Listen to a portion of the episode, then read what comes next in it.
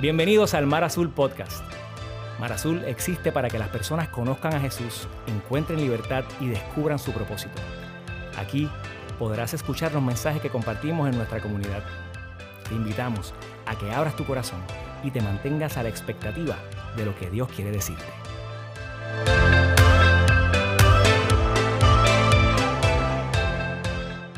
Ahora sí les saludo. ¿Cómo están, Mar Azul? Yo no sé ustedes, pero yo estoy muy feliz de poder estar aquí con ustedes luego de varios meses, ¿verdad que sí? Yo por lo menos los he extrañado, yo no sé si ustedes me han extrañado a mí, pero para los que no me conocen, mi nombre es Glenda Raquel, soy la pastora del campus del oeste y del oeste, toda esa gente bella les envía un caluroso abrazo. Y yo espero que cada uno de ustedes lo reciba, lo sienta. Y recordarles que somos una iglesia a múltiples localidades, así que si no te has dado la vuelta todavía por el campus del oeste, allí te vamos a esperar y te vamos a recibir con los brazos abiertos. Estoy aquí súper feliz, eh, como les dije, para compartir con ustedes acerca de, de esta serie que ha, como todas, bendecido tanto nuestras vidas. Y es que ¿quién no necesita sanidad en su alma y en su corazón? ¿Verdad que sí? Y todos aquellos que disponen a abrir su corazón para recibir esta palabra, esta verdad que nos transforma, pues ha sido de verdad de una bendición increíble. Antes de continuar, quiero saludar a los que nos sintonizan a través de las redes y quiero también darle la bienvenida con un fuerte aplauso a todos los que vienen por primera vez.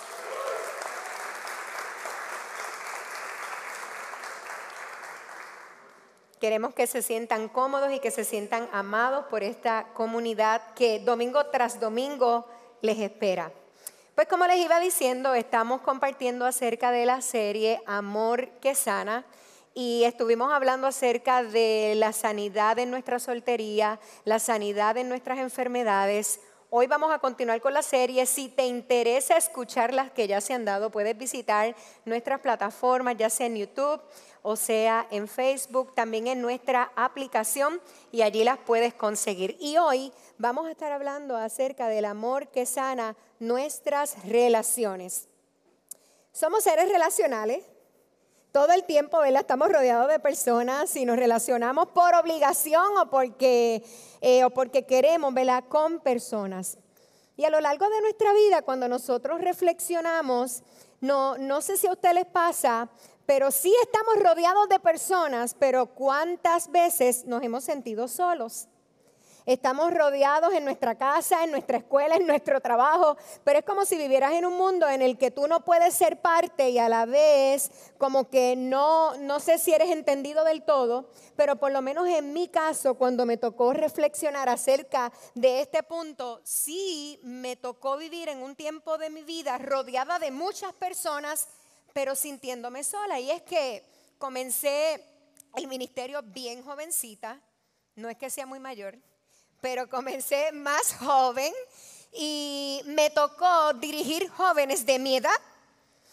Y aunque estaba rodeada de muchedumbre en toda la iglesia y todos esos jóvenes eran muchos, pero muchos, muchos, muchos, no podía pertenecer a ningún grupo porque se te enseña que tienes que ser ese líder o esa líder modelo esa persona intachable, esa persona ¿verdad? que no puede aceptar X conducta o X conducta. Y es algo triste porque es algo como que te encierra y aunque estás rodeada de personas, te limita llegar a esas personas para que se sientan en la confianza de poder ser libres, ser ellos y a la vez te cohibe a ti de tú también poder ser libre y poder llegar a ellos de una manera más efectiva y nos damos cuenta que en la vida hemos adoptado diferentes patrones y errores que repetimos una y otra vez. Y hoy cuando vamos a analizar cómo están nuestras relaciones, quizás no te sientes satisfecho o satisfecha de cómo te estás relacionando con los demás. Y a lo largo de, de la historia de nuestra vida nos damos cuenta que las personas juegan un papel muy importante en nuestras vidas y es que lo que contamos depende de las personas que nos rodean. Cuando yo hablo con alguien, siempre me dice, porque cuando yo era pequeño, pues mi papá, mis amigos, mis primos, porque en la escuela, porque mi trabajo, nuestra historia se compone de personas. Y una gran historia, que es la que todos queremos contar alguna vez en nuestra vida, no puede ser contada solo. Debe de ser contada con personas. No se puede contar una gran historia sin tener que decir que hubo alguien en tu vida de, de quien tú aprendiste, personas a quien tú tuviste el honor o la oportunidad de servir o personas que te sirvieron. Y es que algo que valga la pena alcanzar en la vida no lo vamos definitivamente a lograr solos, sino que lo logramos con personas. Y así es nuestra historia. Tiene personajes primarios, tiene personajes secundarios, pero todos tienen una gran importancia. Muchas veces nos quedamos con lo negativo y decimos, Dios mío, este me falló, esto fue lo peor que yo pude hacer, mejor es trabajar solo. Cuando uno se rodea de personas, eso es un problema. Pero de cierto es que hay personas que en nuestra vida nos han inspirado, personas que nos han enseñado, personas para las que nosotros hemos sido una oportunidad o personas que han sido una oportunidad, una puerta abierta en nuestras vidas. Sabiel Cornejo dijo algo muy cierto y lo quiero compartir con ustedes, que dice, necesitamos de los demás de la misma manera que los demás necesitan de nosotros. Así que querramos aceptarlo o no, nos necesitamos. Necesitamos cada día hacernos expertos en las relaciones, porque hay una bendición tan grande cuando podemos vivir en comunidad y amarnos los unos a los otros. Y hay una historia que quiero compartir con ustedes, me gusta mucho, dicho sea de paso, y es una historia en la vida de Jesús en la que podemos ver todos esos principios de, desplegados. Así que si me acompañan a Marcos 2, según la nueva versión internacional, lo leemos juntos y dice así, unos días después, cuando Jesús entró de nuevo a Capernaum, se corrió la voz de que él estaba en casa. Se aglomeraron tantos que ya no quedaba sitio ni siquiera frente a la puerta mientras él predicaba la palabra. Se aglomeró tanta gente, yo me imagino que ahí no había distanciamiento. Menos mal, ¿verdad? Yo me imagino que ahí no había mascarillas antes de entrar a la puerta. Pero estos hombres llegaron, cuatro de ellos, ¿verdad? Que llevaban a un paralítico. Y como no podían acercarlo a Jesús a causa de toda esa multitud que había, quitaron parte del techo de encima de donde estaba Jesús y luego de hacer una abertura, bajaron la camilla en la que estaba acostado el paralítico. Al ver Jesús la fe de estos amigos, le dijo al paralítico, hijo, tus pecados quedan perdonados. Estaban sentados allí algunos maestros de la ley que pensaban, ¿por qué habla este así? estaba blasfemando. ¿Quién puede perdonar pecados sino Dios? En ese mismo instante supo Jesús en su espíritu que esto era lo que estaba pensando estas personas y dijo, ¿por qué razonan así? ¿Qué es más fácil? ¿Decirle a un paralítico, tus pecados son perdonados? ¿O decirle, levántate, toma tu camilla y anda? Pues para que sepan que el Hijo del Hombre tiene autoridad en la tierra para perdonar pecados, se dirigió entonces al paralítico y le dijo, a ti te digo, levántate, toma tu camilla y vete a tu casa. Y él se levantó, tomó su camilla enseguida y salió caminando a la vista de todos y quedaron asombrados y comenzaron a alabar a Dios jamás habían visto cosa igual. Y no sé si usted puede imaginar conmigo la manera en que este paralítico o ex paralítico contaba su historia y contaba su milagro, porque era un evento bien poco usual, ¿verdad? Era un milagro. Y yo me imagino, ¿verdad? A ese paralítico contando, tuve unos amigos, tuve unos panas que estuvieron dispuestos, bien locos ellos, a, pasar, a sobrepasar todo el mundo hasta llegar al techo hicieron un roto. Y yo me imagino él narrando esa historia y contando la historia de, aquellos amigos, aquellos que llevaron su fe, a otro nivel, los que llevaron su amor a otro nivel, a fin de que este amigo pudiese encontrarse con el sanador. Yo no sé cuántos de ustedes están dispuestos a romper paredes, a romper techos, a llevar la fe de ustedes a un nivel para que otros puedan encontrarse con el sanador. Yo creo que usted y yo somos yo creo que ustedes y yo somos un ejemplo y un testimonio de que la fe de otros nos salvó, de que la oración de otros nos salvó. Y ese encuentro con Jesús trajo sanidad a nuestras almas. Y si hoy tu corazón está herido, si hoy alguien te ha lastimado y te ha lacerado, hoy es el día de tu sanidad también. Porque aquí estamos los amigos para hacer que nuestra fe haga que el encuentro tuyo con Jesús hoy haga un milagro de vida y de sanidad. Y los amigos indiscutiblemente son una parte fundamental en nuestras vidas. Culturalmente se nos dice que amigo es un peso en el bolsillo, que no debes abrir tu corazón a nadie porque la gente es mala. Así me han dicho a mí. Esos son los consejos que yo he recibido. Tienes que tener cuidado porque la gente es mala. Y cuando tú estás en el trabajo y tú ves aquel que puede levantar calumnias acerca de ti y aquel que habla murmuraciones acerca de ti, entonces te creas como que una barrera y te encierras y aunque estás rodeado de gente, te puedes sentir solo. Entonces, ni te sana porque estás ahí herido y no quieres ser herido, ni tampoco te conviertes en esos amigos que están dispuestos a darlo todo para que otros conozcan a Jesús. Y yo quiero decirles que cualquier tipo de amistad que nosotros hayamos ganado al día de hoy es una bendición. Porque las personas lo que hacen en nuestra vida es traer crecimiento, es nutrirnos cada día. Y cuando nosotros aprendemos de Jesús, vemos que Jesús siempre fue un amigo incondicional. Su amistad fue incondicional. Ahora, la cultura, nuestra naturaleza pecaminosa, puedes llamarlo el diablo, quieren que condicionemos en todo momento nuestro amor. Y lo que hace que nosotros condicionemos nuestro amor o seamos selectivos y este sí y este no, y yo amo aquí y yo no amo acá, lo que hace todo esto es hacernos terminar solos, heridos y sin este propósito relacionar. Y esa necesidad de ser selectivos es lo que tiene hoy al mundo dividido.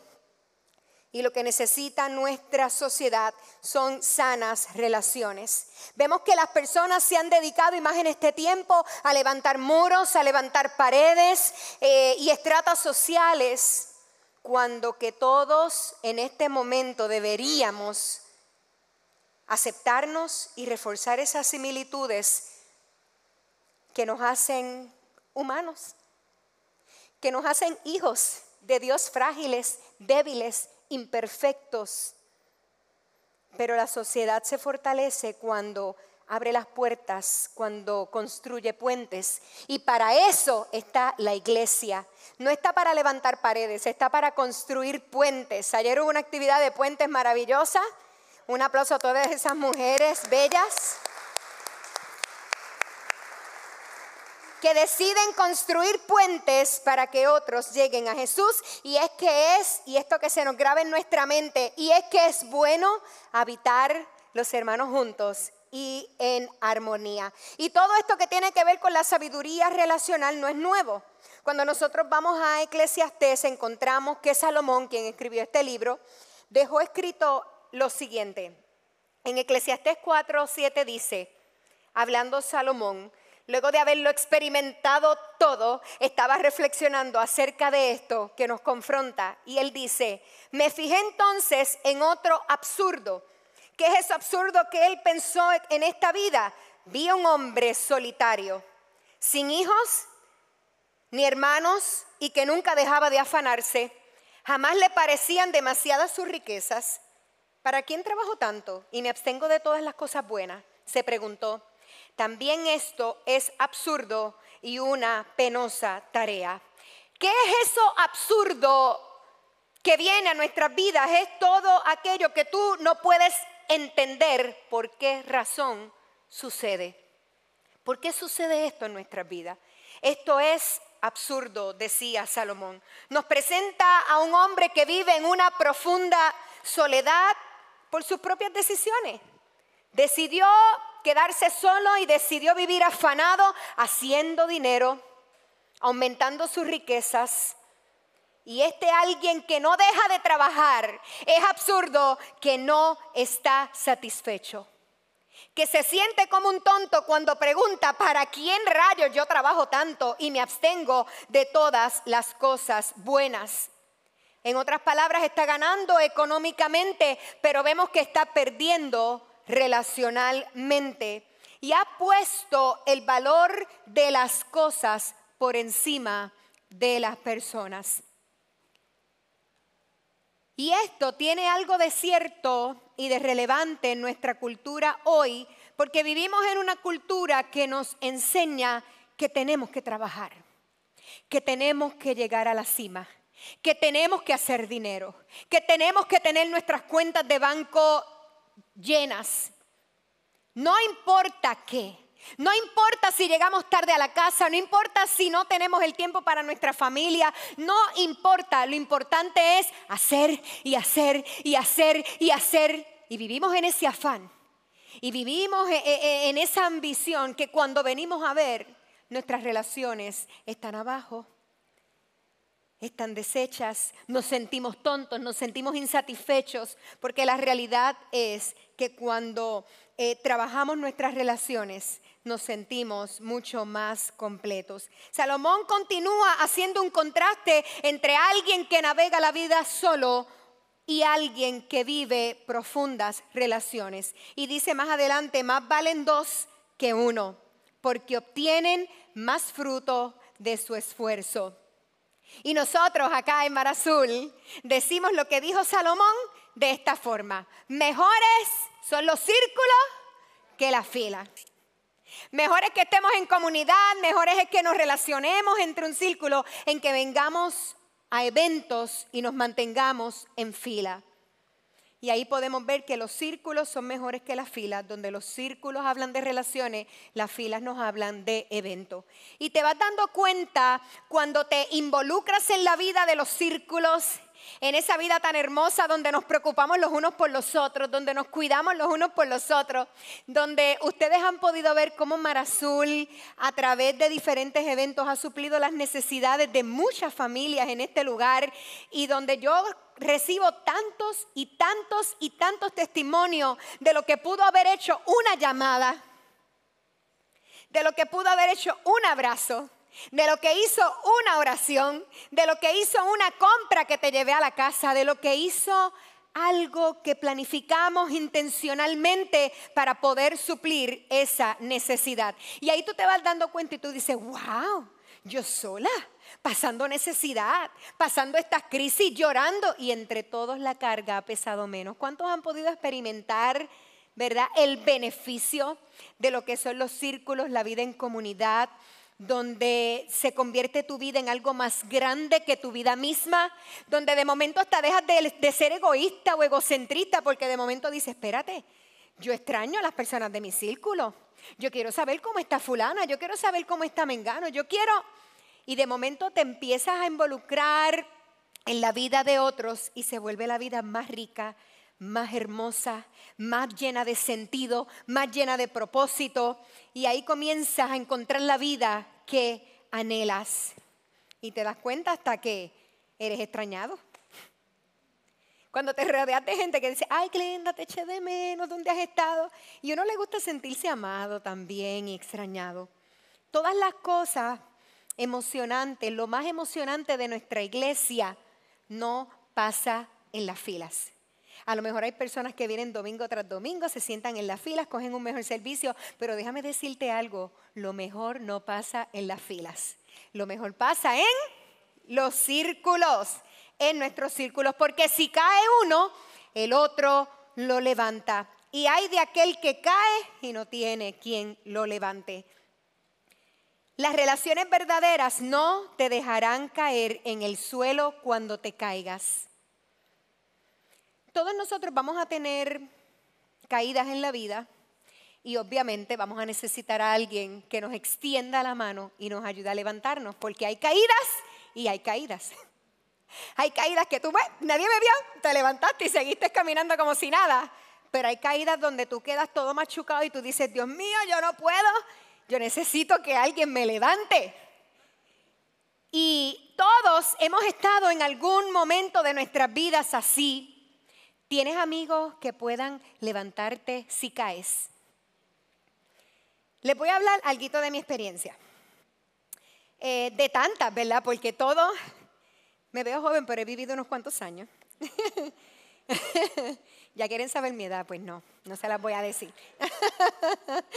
este, de todas, voy a hablar aquí de Mar Azul.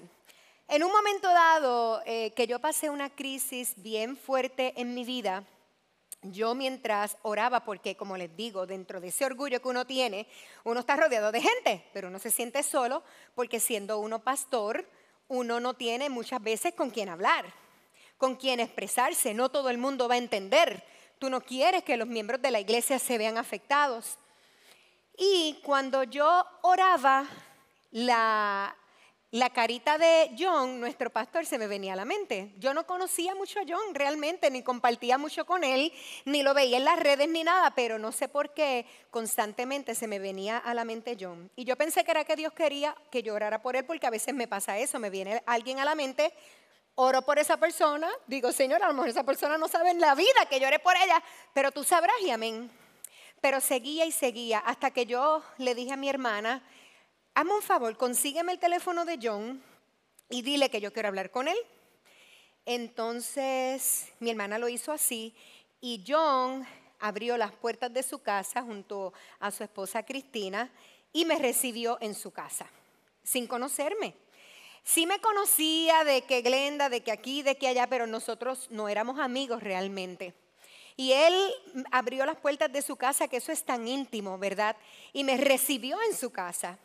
Y desde ese primer día, yo recuerdo que yo me sentí amada por John, escuchada por John, y fue hermoso cómo, ¿verdad? Su oración, sus consejos, su apoyo. Algo pasó, ¿verdad? En esa visita donde él fue un amigo. Es más, yo no, yo no, yo no diría que fue como un amigo, John fue un hermano para mí. Y yo sentí consuelo y sentí esperanza y yo dije, Señor, yo me siento en el suelo y esta persona, quien menos yo pienso, me está extendiendo una mano para levantarme. Y así, de esa manera, John me presenta a sus amigos, que ahí está eh, Jazz y Gino, sus esposas y por ahí me presenta a Ana y por ahí me sigue presentando toda la comunidad de Mar Azul y poco a poco yo fui creando amigos rodeada de amigos, en una comunidad que decidió abrir su corazón para sanar el corazón de alguien que estaba lastimado, que estaba herido, que estaba en el piso. Y hoy eso yo lo quiero celebrar con ustedes y hablarlo a viva voz porque estamos en una comunidad que sana. Un aplauso.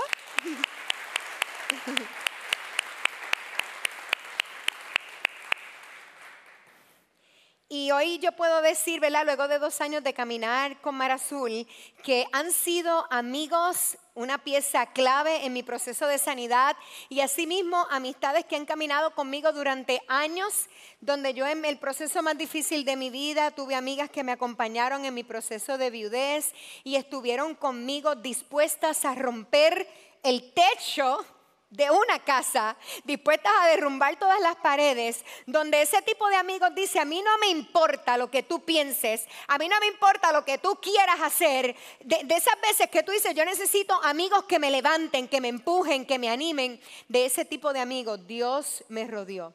Hay una historia detrás de todo eso, ¿verdad? Pero Dios permite amigos para sanarnos y estoy hablándole a personas que quizás no se han dejado ayudar que, Dios ha puesto personas hermosas a su alrededor para ayudarles a sanar, pero están lastimados, están cerrados, no se atreven a abrir su corazón para ser sanos.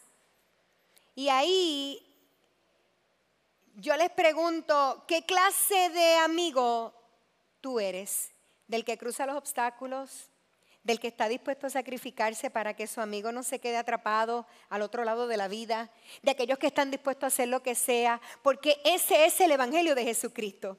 Nos enseña la cultura que no, que no te esfuerce, que aquel no se lo merece, que si no quiere déjalo ahí, que se chave. Que, que, que, pues nada, en su momento ¿Qué clase de amigo? ¿Alguna vez has tenido a alguien que cayó financieramente, que en su matrimonio tuvo crisis, en, la, en, alguna enfermedad, en algún momento pasó alguna crisis familiar donde no se pudo levantar y fuiste tú ese amigo? ¿O hay algún amigo que ahora mismo esté atravesando una crisis y hay algo en tu corazón que te, que te late fuerte y tú dices, yo puedo ser ese amigo que rompa lo que sea para llevar esta persona a Jesús y Jesús los, los salve y los sane. O eres de, ese, de esos amigos que no, no solo que estás para otros, sino aquellos que tienen personas que están para ellos, pero eres de aquellos que te encierras y son, eres de los que dicen, no, todo está bien, todo está bien, no, no me pasa nada, no, no necesito eso, de verdad que no, gracias. Y esa es tu respuesta. ¿Tienes a alguien en tu grupo de personas que si tú caes están listos para ayudarte a levantar? Porque las relaciones tienen el potencial de prevenir que te caigas. Eso tienen las relaciones, el potencial de prevenir que te caigas. Hay relaciones que Dios pone alrededor de ti, personas que Dios pone alrededor de ti o a ti alrededor de personas, donde Dios te permite ver algo. Tú ves algo y tú dices, yo puedo extender mi mano a esa persona y yo puedo prevenir que esta persona se caiga. Y en las relaciones alguien puede ver lo que tú no ves. Hay algunas cosas en la vida que tú no vas a ver y quizás no las veas, eh, eh, hablándole ahora a los solteros, hasta que te cases. Les voy a contar algo de mi experiencia. Hablando en términos ahí de soltero, yo no veía nada, estaba completamente ciega, ya casi seis años de viuda, imagínate, completamente cerrada. Pero hubo un hombre que me vio y vio lo que yo no veía. Y entonces me di cuenta que estuvo dispuesto a hacerme ver, lo, que no tan solo estuvo dispuesto a hacerme ver lo que yo no veía, como que tienes que ver esto, tienes que irte por este camino, esto es lo que te está pasando, sino que fue más astuto y quiso ser ese amigo que pudo suplir las necesidades que yo tenía. Y algunas de esas cosas son las que no te permiten avanzar, pero otros las ven. Esas personas ven tus carencias y ven tus debilidades y ven tus flaquezas. Y de repente tú te proyectas no porque quieras, sino porque estás al frente de un púlpito, eh, estás ayudando personas siempre, estás trabajando, estás distraído. Sin embargo, esa persona me decía, yo no sé, pero yo veía carencias en ti. Y yo veía áreas que yo podía llenar. Y yo veía áreas en donde yo podía colaborar y trabajar junto a ti. Así que eso de ser soltero y estar en un círculo es lo mejor que puedes hacer porque eso te prepara ¿vela? Para, para tu futuro. Pero cuando nosotros hablamos de de relaciones profundas. No necesariamente en una relación amorosa, pero algo que hace que profundicemos en esas relaciones es que podamos abrir nuestro corazón y que podamos ser vulnerables. Yo pude haberle dicho a esa persona, no, yo estoy bien, no, yo no necesito nada. ¿Y de qué tú hablas? Yo me siento completa. Yo estoy plena, yo no necesito a nadie, imagínense. Yo prefiero estar sola, yo no quiero, yo no quiero. Pero cuando tú abres tu corazón acerca de tus miedos y te olvidas de aquello que te enseñaron, como que tienes que ser esa pastora que proyecta y no perteneces ni a un grupo porque no puedes ser como tú eres, ni ellos pueden ser como son, porque entonces ya, ¡uh! Ahí, a mí me molesta cuando dicen, ah, ahí está la pastora. ¿Y? Que podamos ser nosotros mismos que podamos ser vulnerables, que podamos decir lo que sentimos, que podamos expresar nuestros temores, porque tan humanos somos como ustedes. Y qué hermoso que nuestra comunidad nos permite proyectarnos de esa manera y ser de esa manera. Y ahí hay grandeza y ahí hay humildad. Hay grandeza porque hay humildad y porque en todo vemos a Dios. Y cuando decido abrir mi corazón y quizás a sentir y darme la oportunidad de que esa persona entrara. Yo le dije, sí, yo tengo miedo. Tengo miedo a amar. Tengo miedo a involucrarme en una relación donde uno se, se envuelva tanto que, que después uno tenga que salir y volver a sufrir. Sí, no sé hacerlo, no quiero hacerlo, pienso que no va a ser igual a lo que fue antes.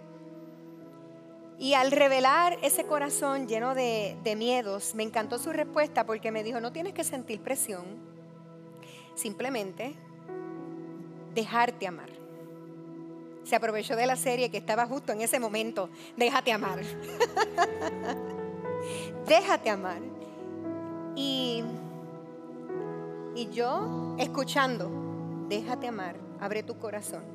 No tienes que sentir presión, si no sale, amén que diga, si sale, amén. Y si no sale, no tan amén, pero... Pero ganamos una amistad hermosa. Y poco a poco, yo justo en el momento en que empecé a abrir mi corazón, porque había empezado una relación, pero ahí empezó a profundizarse dentro de la vulnerabilidad. En ese momento me diagnostican, me había hecho una mamografía y me diagnosticaron eh, una alta malignidad y que me tenía que hacer una biopsia urgente.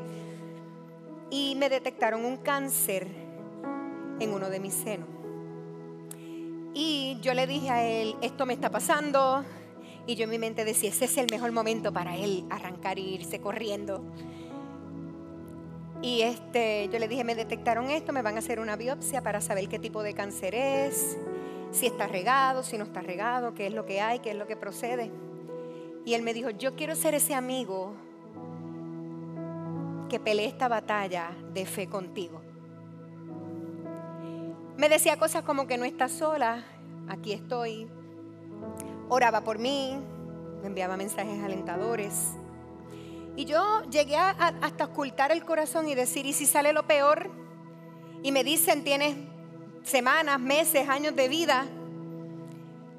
Me dijo, estoy dispuesto a amarte hasta las últimas consecuencias y hasta el último respiro que tú puedas dar.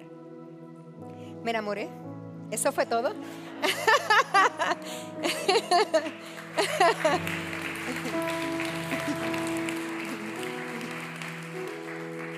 ya no había más nada que hablar. Yo dije, en buenas está todo el mundo, pero en malas no. Como que esto no es tan fácil de dejar ir. Esto es un tesoro. Señor, ¿será que tú y yo y estamos ahí. Y, realmente, de más está decirle que la relación ha seguido profundizándose tanto que ya pronto nos vamos a casar.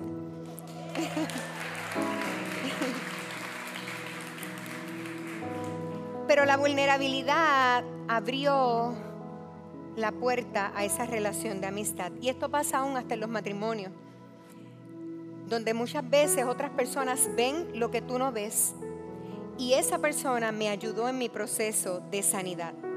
Y para no dejarlos ahí, ¿verdad? Con el testimonio completo, cuando sale todo lo de la biopsia, sale que el carcinoma ductal está en situ, está encapsulado. Gloria a Dios por eso. y obviamente como es ductal, no era masa ni nada y el seno tiene tantos ductos, pues me recomendaron hacer una mastectomía. Y me hice, fui sometida a una mastectomía en septiembre 9 del año pasado. Ya el proceso de reconstrucción terminó en este mes pasado, tuve mi última operación y estoy feliz de que Dios me dio una oportunidad.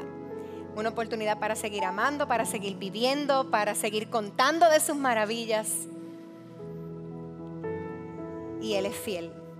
Así que hoy la invitación es que cruces la línea de las relaciones superficiales a la, a la vulnerabilidad total. Tal vez eres una persona que, se, que quiere tener amigos y a lo mejor se te ha hecho difícil tener amigos. A lo mejor has intentado muchas veces relacionarte con personas y se te hace sumamente difícil. Pero hoy yo le pido al Espíritu Santo que nos ayude a sanar. Porque si eso no ha sido posible por causa de las heridas, que hoy Dios pueda sanar esas heridas y ese temor a ser herido salga de nuestros corazones hoy. Tal vez no quieres porque eres de esas personas que dice, cada vez que me relaciono con alguien y que tenemos esa amistad bien profunda, se me va. Hay amistades que no son para siempre, hay amistades que son temporeras y Dios trae personas a tu vida en X o Y circunstancias, situación, evento de la vida y salen. Tal vez no has querido profundizar en relaciones porque piensas que la amistad no es recíproca. Tú puedes quizás ser amigo de muchos, aunque no muchos te consideren a ti como sus amigos.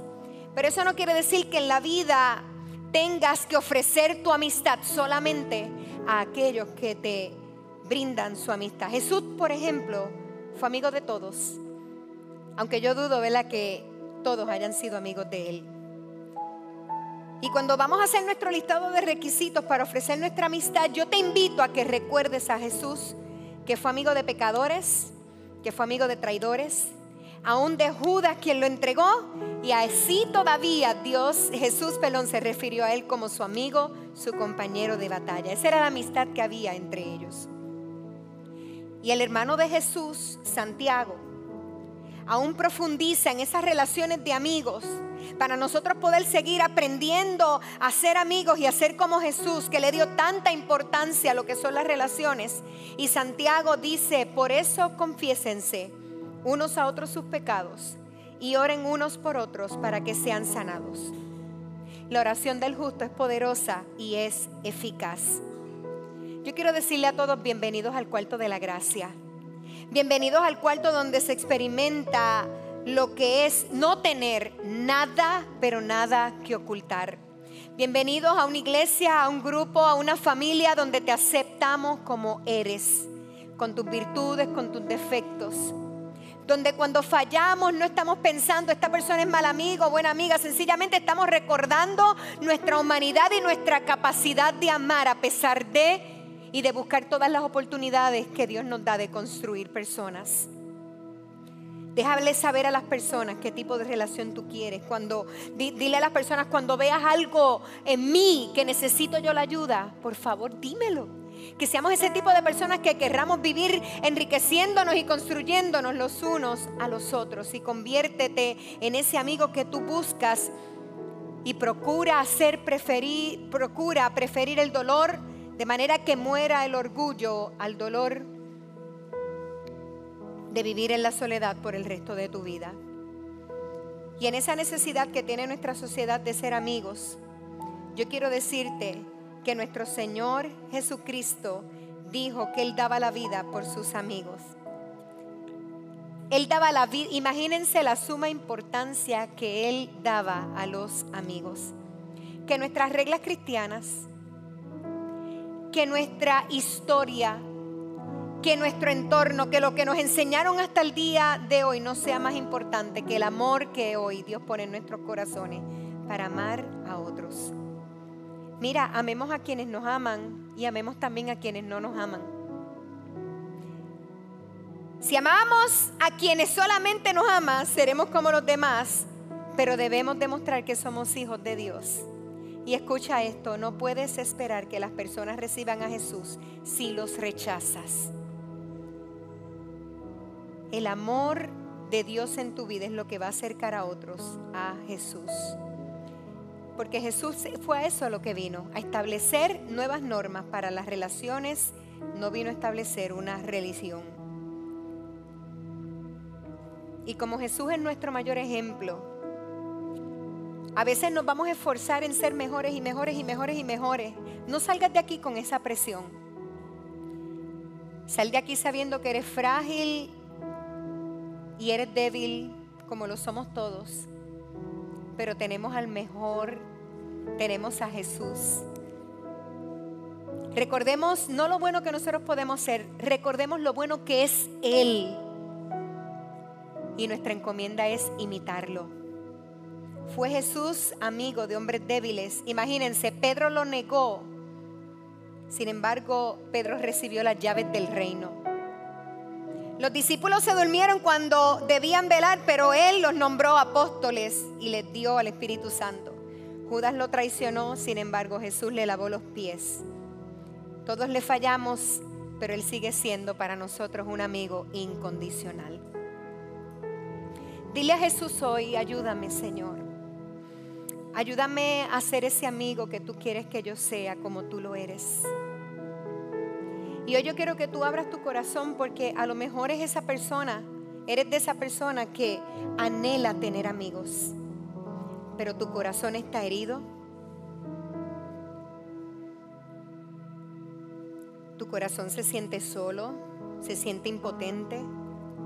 Tu corazón ha dejado de creer, ha dejado de confiar. Y te has encerrado en ese mundo donde eres tú y solo tú o tu familia y no hay nadie más.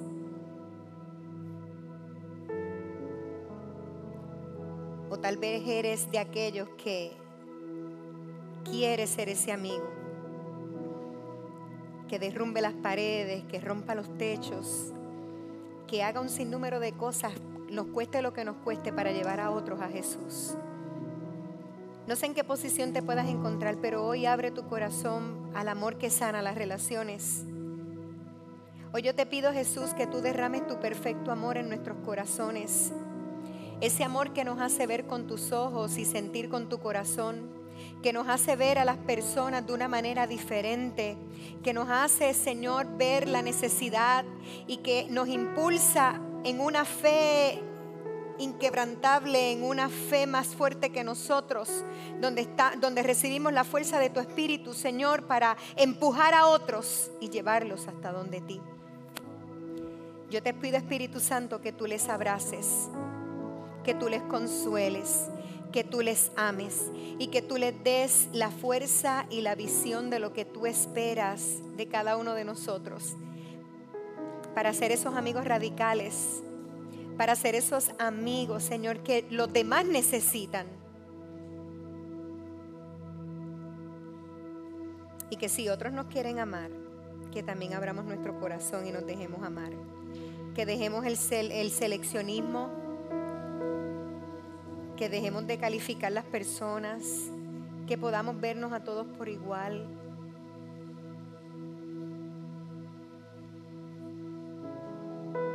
Ayúdanos, Espíritu Santo. Hay una presencia tan hermosa que yo siento que en cada corazón el Espíritu Santo está haciendo algo. Señor, que la importancia de las relaciones quede impregnada en nuestro corazón. Vivimos para ti, para amar a nuestro prójimo, Señor. Danos esa capacidad de amar a nuestro prójimo, Señor. Y de llegar hasta las últimas consecuencias a fin de que sanen, Señor, de recibir esa sanidad en ti. Gracias, Señor. Yo quiero motivarte a que cuando salgas de este lugar, tú puedas mandar un texto, tú puedas decirle a alguien, yo estoy orando por ti, que obviamente estés orando por él. Este, estoy orando por ti que de ahora en adelante te acostumbres a que tus palabras sean de edificación. Estás en mi mente, estás en mi corazón. ¿Qué necesitas? ¿Te he notado? ¿Estás bien? ¿Por qué la semana que viene nos sacamos un ratito para tomar un café? Me interesa saber cómo te sientes, me interesa saber por qué quieres que ore por ti. Si hay alguien que ha hecho algo por ti y aunque le diste las gracias, pero quieres decirle, sabes que he meditado toda esta semana en que fuiste esa pieza clave y vital para mí en ese momento de aflicción, para que esa persona nunca olvide que así como lo fue contigo, lo puede seguir haciendo con otros. Y que así nos animemos los unos a los otros y cada día contribuyamos a la sanidad de nuestros corazones. Si luego de escuchar este mensaje necesitas oración, te invitamos a que descargues o abras nuestra app y hagas tu petición para poder comunicarnos y orar contigo. Si te interesa conocer más acerca de nuestra comunidad o quisieras hacerte parte, tu primer paso es conéctate. Nuestra experiencia virtual e interactiva todos los jueves a las 7 y 30 pm. Para participar, solo tienes que ir a nuestra aplicación, entrar al área donde dice conéctate y acceder al link de Zoom que verás en la pantalla. Si deseas ver estos mensajes, puedes suscribirte a nuestro canal Marazul TV en YouTube y seguirnos en todas nuestras plataformas para que te mantengas conectado a lo que Dios está haciendo en nuestra comunidad. Gracias por acompañarnos y recuerda que nosotros somos la iglesia y existimos para el mundo.